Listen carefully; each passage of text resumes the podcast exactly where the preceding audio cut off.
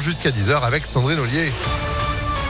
Bonjour Sandrine. Bonjour Phil, bonjour à tous. À la une, peut-être bientôt le retour du masque obligatoire en intérieur. En tout cas, Emmanuel Macron n'exclut pas cette possibilité. Si l'épidémie de Covid venait à faire remonter le nombre d'hospitalisations, c'est ce qu'il a dit hier sur M6. 145 560 nouveaux cas de Covid ont été confirmés en France en 24 heures. Pour l'instant, les hospitalisations restent stables. Deux personnes légèrement intoxiquées par les fumées après l'incendie d'une maison à Neuville hier soir. Le feu a pris un peu avant 22 heures. Une quarantaine de pompiers ont été mobilisés. Les victimes sont relogées par la famille. Il avait pris l'autoroute A6 à contresens. Un automobiliste de 70 ans a été déclaré irresponsable. Son permis lui a quand même été retiré. Le 21 janvier dernier, il avait roulé pendant près d'une heure à contresens entre Champagne au Mont d'Or et la Saône-et-Loire. Un accident a d'ailleurs été évité par miracle. Les gendarmes l'avaient finalement forcé à s'arrêter sur la bande d'arrêt d'urgence.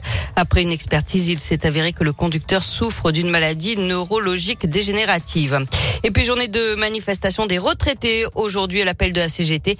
Ils vont défiler dans une vingtaine de grandes villes de France pour réclamer des augmentations de leurs pensions, et notamment à Lyon à partir de 14 heures depuis l'agence régionale de santé jusqu'à la préfecture.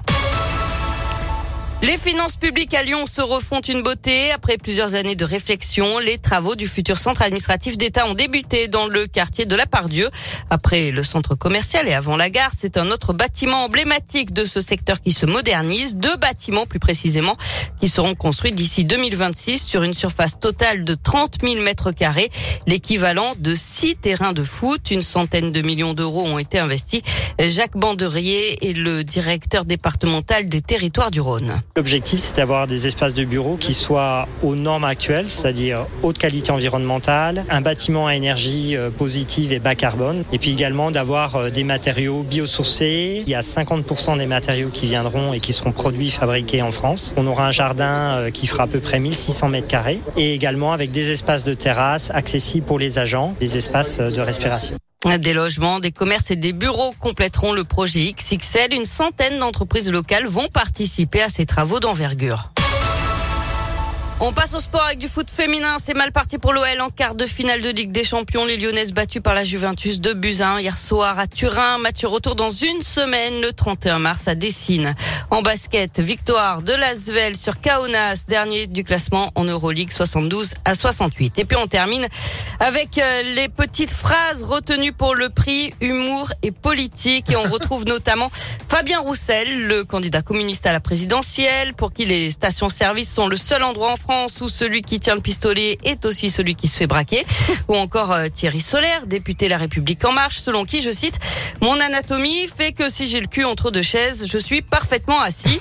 D'autres phrases seront sélectionnées d'ici la fin de l'année. Puis je vous rappelle que la tenante du titre, c'est quand même la ministre Marlène Schiappa, en défendant l'an dernier son projet de loi visant à lutter contre la polygamie. Elle avait précisé, je cite, on ne doit pas s'interdire les plans à trois. voilà. Ah oui, ça serait qu'elle avait envoyé Ça du lourd. Bah voilà, c'est ça. C'est rigolo, n'empêche. Comme quoi les politiques ont aussi de l'humour. Il n'y a, pas que des Ils trucs. font euh, pas exprès des fois. Voilà. Enfin, Non mais je pense que notre président a de l'avance là en parlant du masque euh, à l'intérieur. Il prépare le 1er avril, non? C'est possible. Allez savoir, allez savoir. Merci beaucoup Sandrine. L'info continue. ImpactFM.fr. Mieux vaut en rigoler parce qu'à un moment donné, pouf. 9h35, on se retrouve à 10h. À tout à l'heure. Allez, à tout à l'heure. C'est la météo. Météo Lyon.